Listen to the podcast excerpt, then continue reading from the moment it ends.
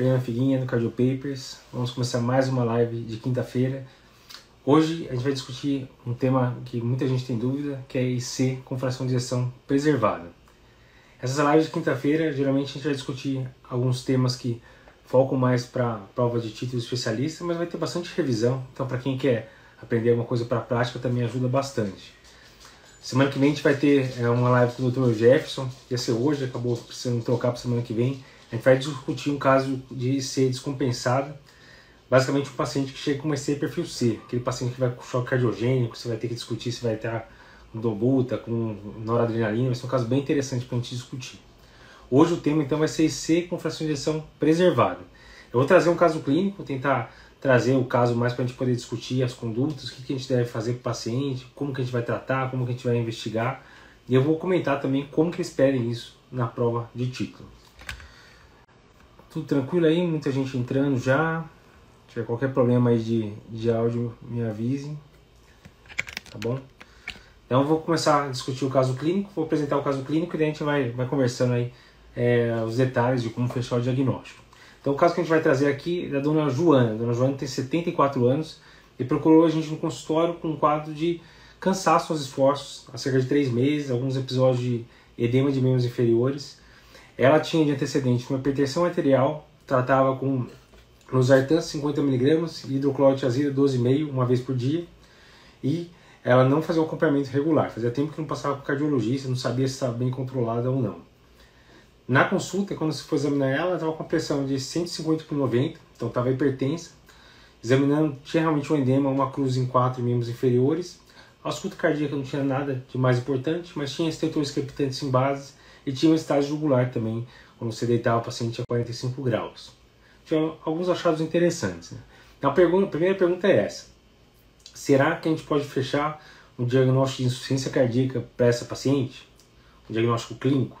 A gente não tem eletro, não tem eco, não tem nada ainda. A gente só conversou com o paciente e fez um exame físico. A gente pode fechar? Como que a gente pode fechar? Isso é mais uma das coisas que eles adoram perguntar na prova do TEC. A gente pode usar os critérios de Framingham. Vou relembrar aqui os critérios de Framingham que valeria para qualquer IC. Se é IC com ejeção reduzida, preservada, levemente reduzida, isso a gente vai ver depois no ecocardiograma. Como que são os critérios de Framingham? Como que a gente faz para lembrar? Então, para a prova você não vai conseguir consultar, para a vida você pode até consultar, mas na prova não vai ter jeito. Como que a gente faz para decorar os critérios de Framingham? Os critérios de Framingham são divididos em critérios maiores e menores. Critérios maiores são os critérios que são mais específicos para esse. Então, se o paciente tiver critério maior, a chance de ser, de, de ser realmente uma insuficiência cardíaca é maior. Se tiver um critério menor, a especificidade já diminui. Então, quais seriam os critérios maiores? Então, para lembrar, a gente criou esse esquema, que são três no pescoço, três no pulmão, dois no coração e um de tratamento. Certo? Três no pescoço, três no pulmão, dois no coração e um do tratamento. Esses são os critérios maiores. Então, como que a gente lembra? Três no pescoço seria basicamente estágio jugular. Então, são três coisas que representam a mesma coisa. É a presença de uma estágio jugular no exame físico, a presença de uma PVC elevada, acima de 16 eh, centímetros de água, se você consegue aferir ela, e a presença de refluxo hepatojugular que é refluxo hepático jugular? Né? Você comprime a loja hepática e há uma piora está jugular. Então, significa basicamente que o tanque está cheio. Então, seriam esses três o pescoço, é tudo olhando o pescoço, tudo vendo estágio jugular. Quais seriam os três do pulmão? Três do pulmão seria a história de um edema agudo de pulmão prévio, a presença de estertores crepitantes, sugere C, e a presença de dispneia paroxística noturna. Dispneia paroxística noturna a gente vai notar no exame, na, na história clínica. Então, como que é? Geralmente o paciente fala que vai deitar, é diferente de ortopneia. Né? Ortopneia é o paciente deita no reto e já tem que levantar porque não aguenta ficar nessa posição. Isso é ortopneia. Dispneia paroxística noturna é quando o paciente deita, pode deitar lá com um, dois travesseiros, ele vai acordar depois de umas duas, três horas com falta de ar, e daí vai acordar afogado e demora uma meia hora para melhorar. Por que, que acontece isso? É basicamente o edema é, que é gravitacional, né? geralmente vai para a periferia, membros inferiores, quando você deita, volta mais para o pulmão, então piora a congestão pulmonar e o paciente acorda afogado depois de algumas horas. E por isso que não melhora instantaneamente, não é levantou, melhorou. Levantou, demora uma meia hora para ele se sentir melhor. Se você consegue pegar essas características na história clínica, entraria aí como dispneia paroxística noturna, que é bem específico de ser. Então seriam esses três do pulmão. Então, edema agudo prévio, estrutura crepitante base e dispneia paraxística noturna. Dois no coração, se a presença de um aumento de área cardíaca no raio-x de tórax, aqui a gente ainda não tem o raio-x, e a presença de B3. A presença de B3, terceira bulha, né, o tuntatá, seria bem sugestivo de disfunção ventricular do tipo sistólica, né, uma EC com fração de ação reduzida. Essa paciente também não tem. E no tratamento seria uma perda de 4,5 kg com 5 dias de tratamento, que significa basicamente que está hipovolêmico. Então você vai perder muito líquido, quer dizer que ele estava cheio de líquido. Então você dá furosemida, perde muito peso rápido, significa que estava hipervolêmico. Então esses seriam os critérios maiores. Você precisa de dois maiores para fechar o diagnóstico de C, ou um maior e dois menores. Quais seriam os menores? Menores seriam os critérios basicamente que são menos específicos de C. Por exemplo, edema de membro inferior. E C pode dar edema de membro inferior, mas a gente pode ter edema de membro inferior com nefropatia, com problema hepático, com alteração tiroidiana, várias outras coisas podem dar. Então não é tão específico. Dispneia os esforços, pode ser só falta de condicionamento, vários outros motivos, doença pulmonar, derrame pleural também, tem várias outras causas de derrame pleural, hepatomegalia também, tem muitas causas que pode causar, perda de capacidade funcional, taquicardia, tudo que é menos específico. No caso da dona Joana, será que a gente conseguiria fechar? Então o que, que ela tem? Ela tem no exame físico estertores crepitantes em base e estágio jugular. Então ela já queria, teria dois critérios maiores, já bateria um martelo. O que mais que ela tem? Ela tem edema de membros inferiores e tem também é, o cansaço dos esforços, seriam dois critérios menores. Então ela tem dois maiores e dois menores, pronto, bateu o martelo. Então é assim que a gente fecharia o diagnóstico. Ela tem uma clínica de C. Agora, sem ser FER, ser FEP, a gente vai ter que ver fazendo os exames. B3 sugere IC com fracionação reduzida. B4, se ela tivesse, seria uma alteração que sugere mais preservada. Isso é uma outra coisa que pode nos ajudar a diferenciar no exame físico. Mas a dona Joana a gente não tinha isso, a princípio ficou com uma suspeita clínica de C. Próximo passo é o que a gente pediria de exame para essa paciente. Deixa eu ver se tem alguma dúvida aqui. Alguém pediria eletrocardiograma para essa paciente? Eletro é, é, básico, né? não precisaria ser discutido. Então ela seria um eletrocardiograma. O eletrocardiograma da dona Joana veio aqui com um ritmo sinusal e sobrecarga de câmeras esquerdas. Tem lá um, sinal de Morris, sobrecarga de ato esquerdo, tem um AVL maior que 11 mm, tem socológico positivo, tem sinais de câmera, é, sobrecarga de câmeras esquerdas. Então bate aí com a hipótese de alguém que talvez não tenha uma pressão alta muito bem controlada. que mais? É que você queria dizer, raio-x de tórax pode ajudar também. Aumento de área cardíaca seria mais um critério maior, mas não ia mudar muito a nossa conduta. Pode ajudar para a gente afastar outros diagnósticos diferenciais. E o eco? O eco com certeza seria fundamental para esse paciente. Então valeria a pena sim, com certeza, fazer o cardiograma. Qual seria o divisor de águas aí? Seria basicamente a fração de ejeção.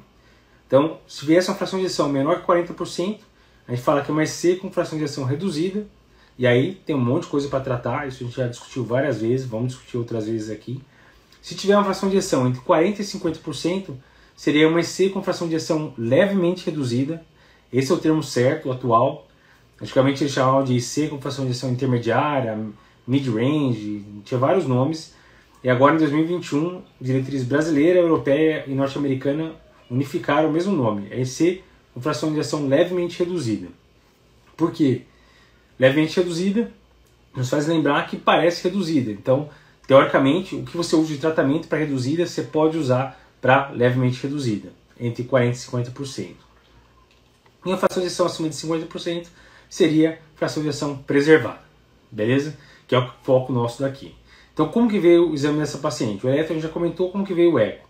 O eco veio com fração de ação de 56%, então, fração de ação preservada, e daí a gente tem que ver se tem alguns sinais que nos fazem pensar realmente em ser FEP.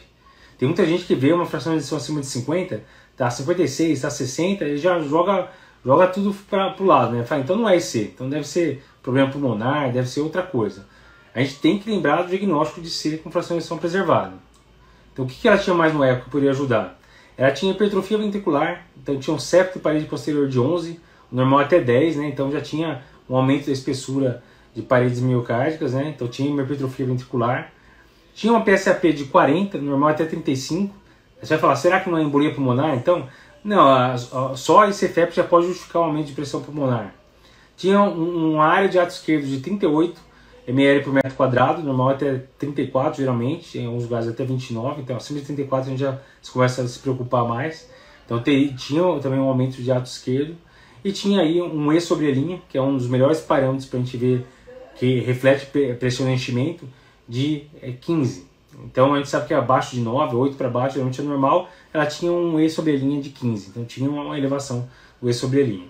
Aí já levanta vários alertas, né? Talvez realmente essa paciente tenha mais seco para injeção preservada. O que mais que a gente precisa pedir? A gente já pediu eletro, raio-x e eco. De exame de sangue, o que, que vocês pediriam para essa paciente? O básico, né? Você está vendo a, a, paciente, então você pode começar pelo básico. Vai pedir função renal, vai ver hemograma, será que ela não está com anemia, será que ela não está com disfunção tiroidiana. Você pode dar aquela geral básica que a gente dá para os pacientes de consultório, mas tem um exame que pode nos ajudar bem aqui, que é o BNP ou BNP ou NT para BNP. Então, é, o biomarcador seria mais um exame que poderia nos ajudar. Uma dúvida que eles agora adoram perguntar em prova. BNP sobe na insuficiência cardíaca, beleza, vai nos ajudar a diferenciar quando é algo pulmonar de algo cardíaco. Mas o BNP sobe igual para quem tem C com fração de ação preservada e para quem tem C com fração de ação reduzida? A resposta é não. Os dois sobem BNP, mas fração de ação reduzida sobe bem mais do que a preservada. Então é, esse é mais um dos diferenciais. É, teve uma, uma é, Signori falou de troponina. Valeria a pena pedir troponina? A gente está num cenário de consultório. Troponina não sei se ajudaria muito. Se você estiver pensando às vezes numa C aguda que está evoluindo com uma miocardite, você pode até pensar em pedir troponina. Mas no cenário ambulatorial, o paciente que está com 3 meses de história, talvez troponina não ajudaria muito. Mas não estaria de todo errado pedir. Deixa eu ver que tem mais gente perguntando.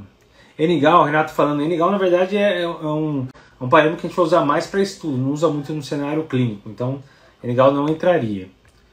Então acho que o que entraria aí mesmo seria o, o basicão mesmo, seria a função renal, eletrólise, hemograma, TSH, T4 livre e diabetes, colesterol, tentar ver as comorbidades. E específico, pensando em C, seria o BNP, ou BNP ou entre pro-BNP.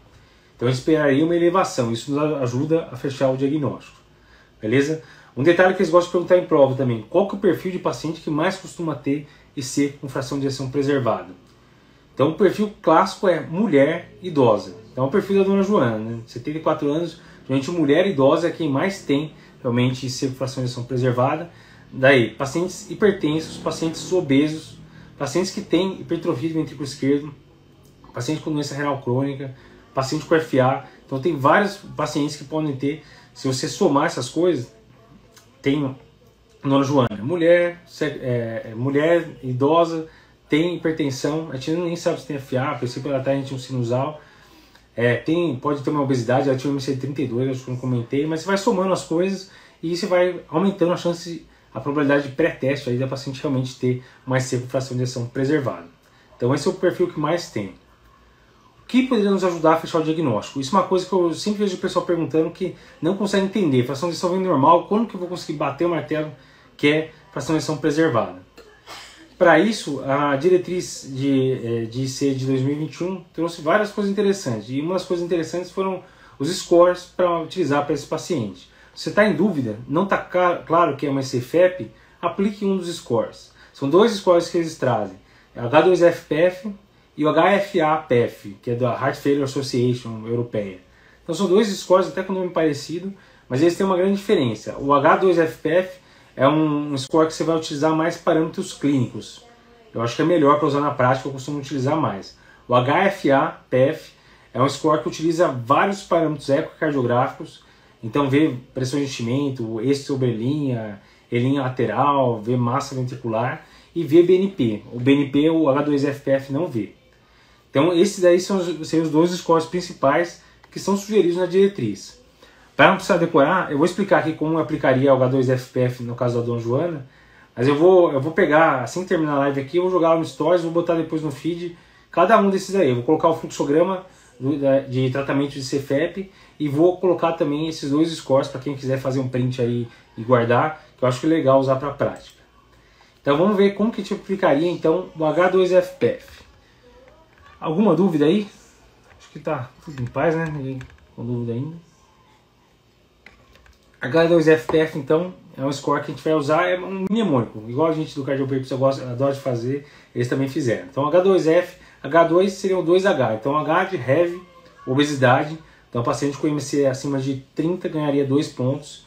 Segundo H de hipertensão, então pacientes que estão utilizando pelo menos duas medicações para hipertensão também ganhariam um ponto. H2F, F de fibrilação atrial.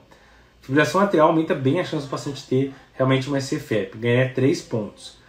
P, P de é, é pulmonar hipertension, né? hipertensão pulmonar. Então, PSAP acima de 35 também ganharia mais um ponto. E, do PF, E de elder seria idade, então uma idade acima de 60 anos, ganharia mais um ponto. E F de feeling pressure, que seria pressão de enchimento, que eu falei, aquele parâmetro que é o que é mais fidedigno no ecocardiograma, seria o E sobre a linha, que acima de 9 já vem alterado, já ganharia mais um ponto. Então, o que, a dona Joana pontuaria aqui? Ela ganharia dois pontos de obesidade, ganharia um ponto de hipertensão, ganharia um ponto de pressão pulmonar, né? ela tinha 40, acima de 35 ganhou um ponto, ganharia mais um ponto de idade, 5 pontos, e um ponto de sobre a linha, que o dela era 15, né? acima de 9 pontua. Então ela ganharia 6 pontos. O H2FPF é, tem um total de 9 pontos. Como que ele vai nos ajudar? A gente fala que intermediário, o ideal é decorar o intermediário, que daí você sabe o que é baixo e alto risco. Intermediário é de 2 a 5. Então, se o paciente tiver 0 ou 1 um ponto do H2FPF, não é CFEP. Desencana, pense em outra coisa. Pense em problema pulmonar, anemia, tireoide, pense em alguma outra coisa. Se o H2FPF vier 6 ou mais, então se vier alto risco, daí é ICFEP, não precisa fazer mais nada, manda ver no tratamento. E se cair entre 2 e 5, que seria intermediário, aí o ideal seria fazer algo a mais, que eu vou discutir no fluxograma. Então essa ganharia 6, bateu o martelo, é ICFEP. Eliane falando boa noite, boa noite aí, a turma entrando ainda. Então a gente está discutindo sobre CFEP, a gente já discutiu como que chegou no tratamento, como que funciona agora o fluxograma da diretriz brasileira de C de 2021. Então ela incorpora esses dois scores. Então o paciente chega para você no consultório com um quadro de falta de ar, de dispneia e você está suspeitando que possa ser uma CFEP, primeiro passo é fazer o basicão. Então tirou a história, fez exame físico, faz eletro, raio-x, eco e BNP. Esse seria o basicão para você tentar bater o martelo. Então, fez exame físico, história, é, eletro, raio-x, eco BNP, certo? Basicão para você ver se é MCFEP. Tá tudo alterado, então o eco já tem uma disfunção diastólica grave, tem hipertrofia, tem aumento de ato esquerdo, o BNP está estourado. Você nem precisa ficar pensando em fazer score. É ICFEP já parte para o tratamento. Do contrário, viu? Tudo normal. Eco totalmente normal, BNP está negativo, não tem nada alterado, já pensa em outra coisa. Deve ser pulmonar, deve ser qualquer outra coisa. Agora, o que acontece muito na prática, quando a gente pega esses pacientes, é que vem as coisas sempre na trave. Os pacientes nunca leem direito o livro, então a gente sempre fica na dúvida. Então vem lá o paciente que tem lá um BNP um pouco aumentado, normal às vezes até 35, veio 40, veio um pouco aumentado só. O eco veio com fração de ação normal, mas tem um E sobre a linha de 10, está tudo na trave. O que, que você vai fazer então para esse paciente que está no limite? Você não conseguiu bater o martelo que é CFEP e nem bater o martelo que não é. Então, para esses casos, valeria a pena a gente se aplicar algum desses dois scores. O H2FPF, que daí você só precisa de eco e parâmetros clínicos, e o HFA-PF, que daí você vai utilizar vários parâmetros ecocardiográficos além de BNP. Então, você vê qual que você pode utilizar mais na prática. Na prática, eu acabo utilizando mais o H2FPF. Ficou nesse intermediário, você aplicou esses dois scores, deu intermediário ainda, mesmo aplicando o score, você ainda está em dúvida, daí a diretriz, o fluxograma da diretriz brasileira de C de 2021 sugere fazer um teste adicional. Seria um ecocardiograma com estresse diastólico, então você faz um eco e, e faz um estresse físico e vê se piora pressões de enchimento, ou um teste hemodinâmico invasivo também para ver se no esforço, às vezes na cirurgometria, você consegue aumentar as pressões de enchimento. Às vezes o paciente, é, quando está em repouso, está tranquilo, mas a qualquer esforço vai piorar muito a pressão de enchimento e daí conseguiria bater o martelo que realmente deve ter uma clínica de CFEP. Beleza? Deu para entender?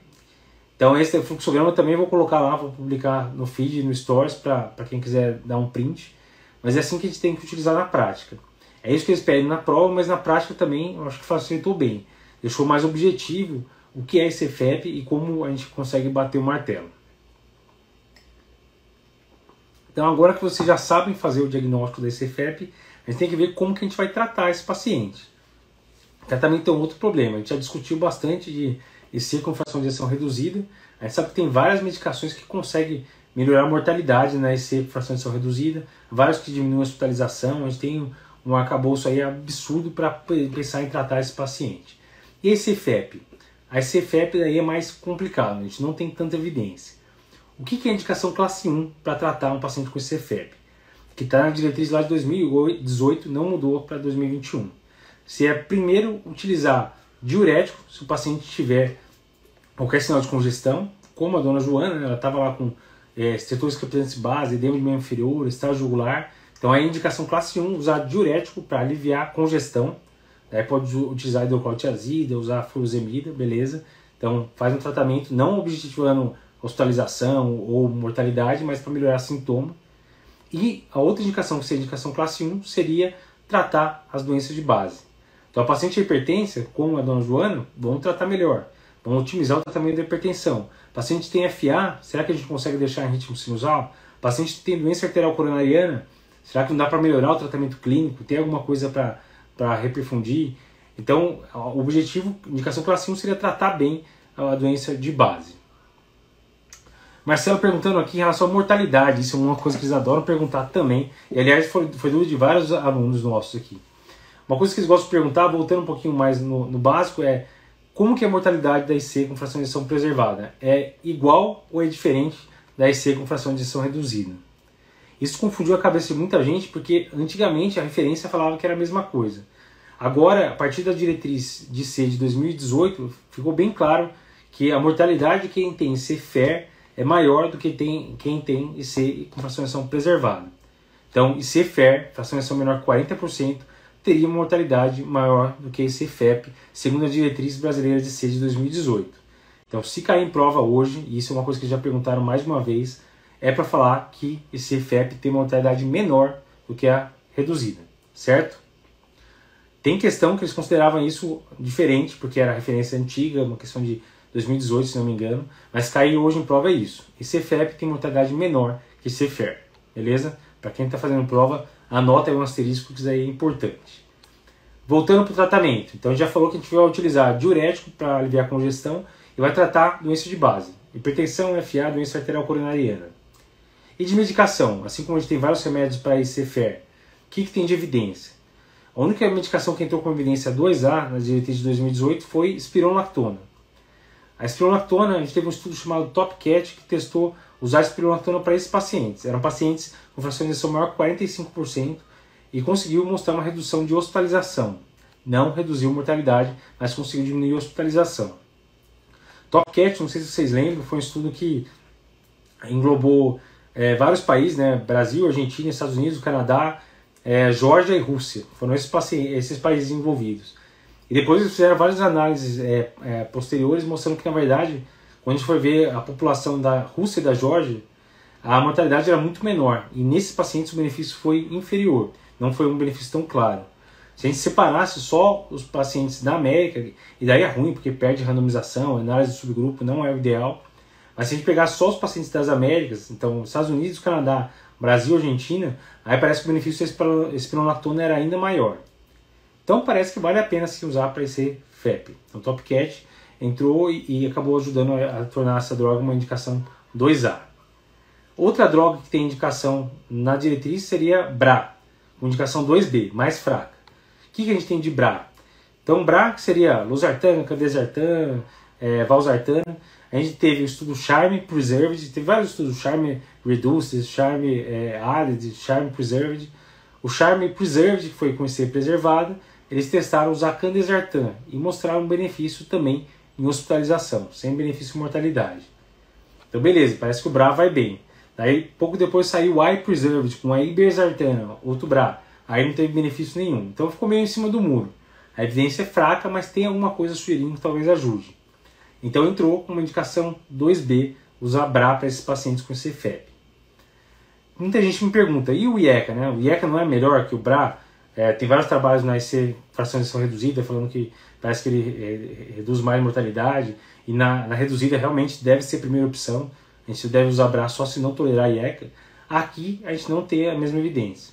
Aqui a gente teve um estudo grande que chamou PEP-CHF, que foi com perindopril, lá atrás, foi em 2006, que testou perindopril, em um ano mostrou uma redução de hospitalização, mas quando deu dois anos do segmento completo, daí não teve diferença. Então a curva achatou e ficou sem diferença. Tem um monte de discussão, parece que um quarto dos pacientes praticamente abandonaram o tratamento, então isso pode ter diminuído a diferença. Mas a verdade é que a gente não tem evidência então, para usar a IECA para esses pacientes. Então, pacientes só com CFEP, aí eu não estou falando se é hipertenso ou não. Se é hipertenso, a gente vai tratar a hipertensão, aí você pode usar IECA, pode usar o que quiser. Mas usar só por ter CFEP não teria evidência. Então, o que tem evidência é basicamente isso: é espirulactona e BRA. Era o que tinha. O que, que teve de novidade agora nos últimos anos?